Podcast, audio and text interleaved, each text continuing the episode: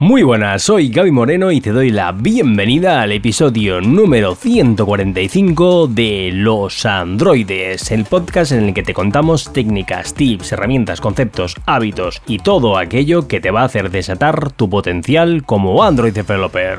Y hoy te voy a hablar sobre el fichero editor config. Y este episodio de hoy es un formato diferente, adicional. No voy a dejar de hacer el tipo de contenido que estás acostumbrado si es que escuchas este podcast, pero es un formato nuevo, diferente y a ver qué te parece. Por cierto, si hay algo que no quede claro, te recomiendo encarecidamente que vayas al canal de YouTube, Guy Moreno, gaimoreno.soy barra YouTube.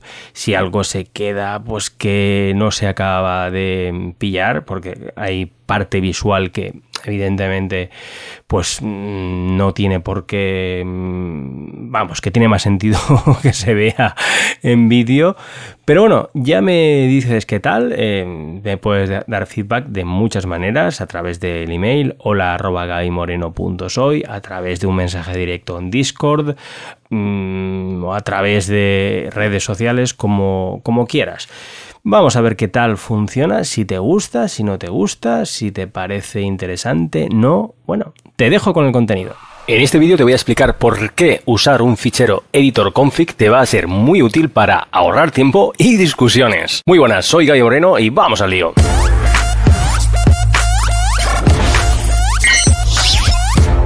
Editor Config es un fichero de configuración que nos permite definir el estilo que va a tener un proyecto a nivel de código, lo que son si usamos tabuladores o espacios, saltos de línea, etcétera, etcétera. Editor Config sobrescribe las configuraciones que tenga nuestro IDE, en nuestro caso Android Studio, con lo que permite que haya una uniformidad independientemente de la versión de Android Studio o IntelliJ IDEA o el IDE que sea que esté utilizando cada compañero de tu equipo. Normalmente el fichero Editor Config se coloca en la raíz del proyecto para que sí afecte a ese directorio y todas las subcarpetas. Se pueden utilizar otros ficheros editor config en subcarpetas que sobreescribirán lo del editor config de arriba, pero yo creo que casi mejor vamos a verlo con un ejemplo. Y ya estamos por aquí y vamos a ver en qué consiste esto del el fichero editor config. Como ves, el nombre es muy sencillito, lo tenemos aquí en el root, punto editor config, todo en minúsculas.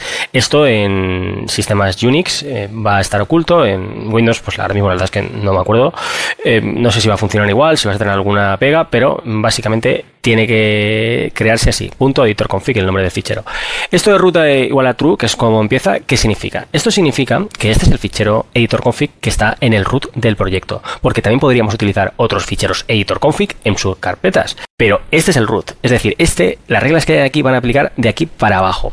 Después, si tuviéramos otro fichero editor config, pues no le pondríamos este root igual a true, y de esa manera sabría, es una optimización de poner que este a true para que eh, cuando hace todo el trabajo por, por, debajo, sepa que no tiene que mirar arriba a malas reglas. De hecho, eh, eh, desde abajo va a coger y va a sobreescribir alguna de estas reglas si, aquí están. Por cierto, mm, si esto está, esto que ves aquí es se aplicaría para todos los ficheros y esto para Colding y bueno, es ficheros con extensión KT y KTS, que aquí podríamos, por ejemplo, cambiar el charset o lo que sea. Vamos uno por uno a ver estas propiedades que significan. El charset, bueno, pues UTF-8, Latin o lo que sea. En Android Studio tenemos que nos puede sugerir eh, con el Command más Enter o Control más Enter, nos va a sugerir lo que podemos poner aquí. En offline, bueno, en sistemas Unix, eh, LF, si fuéramos Windows, pues sería CRLF, efectivamente aunque la convención es utilizar LF.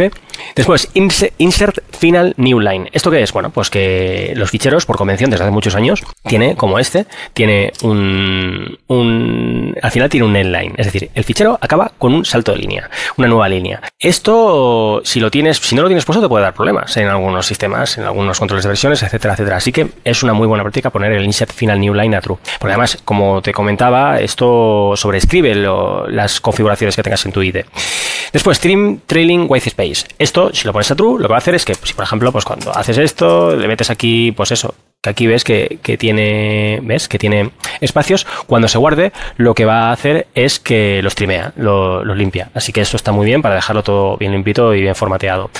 Y después aquí tenemos asterisco.ktks. Entre corchetes se pone las extensiones que queremos que se aplique esto. Si por ejemplo quisiéramos hacer esto solo por un tipo de fichero, pues por ejemplo solo con Kotlin, pues con no haría falta poner los corchetes y con poner esto ya funcionaría. Aquí dentro de Kotlin que tenemos aplicado, bueno, aquí alguien a lo mejor se echa las manos a la cabeza, yo también soy más de tabuladores, de, tabs que de spaces, pero bueno, eh, aquí en este proyecto tengo puesto eh, como indentación el space, aquí pues ves que puede ser space o tab y con cuatro caracteres, es decir, pues cuando haces hello cuando tiras para haces una indentación, ahora 1, 2, 3, 4 y seguir ahí. No, no tiene mucha más complicación.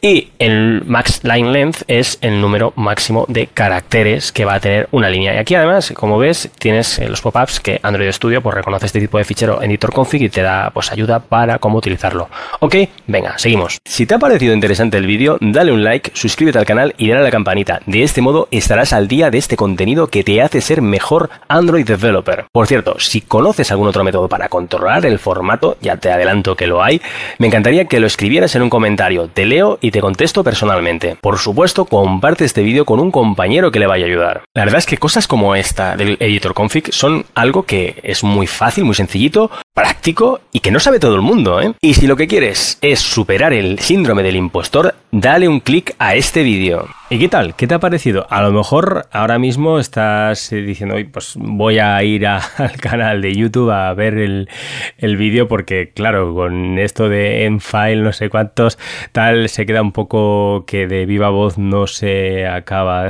vamos, eh, está clarísimo. Pero bueno, mm, lo que te comentaba al principio, dame feedback. Si te ha gustado este tipo de contenido, como te comentaba, no te preocupes si las entrevistas, las charlas, las técnicas, etcétera, etcétera, evidentemente voy a seguir haciéndolas. Esto es un formato adicional a lo que ya estaba haciendo que quiero probar a ver qué tal, si te gusta, si no te gusta. Espero tus comentarios y por supuesto, si quieres dar un paso más en tu carrera profesional como desarrollador Android, desatar tu potencial como Android developer, entra en gabymoreno.soy. Un abrazote.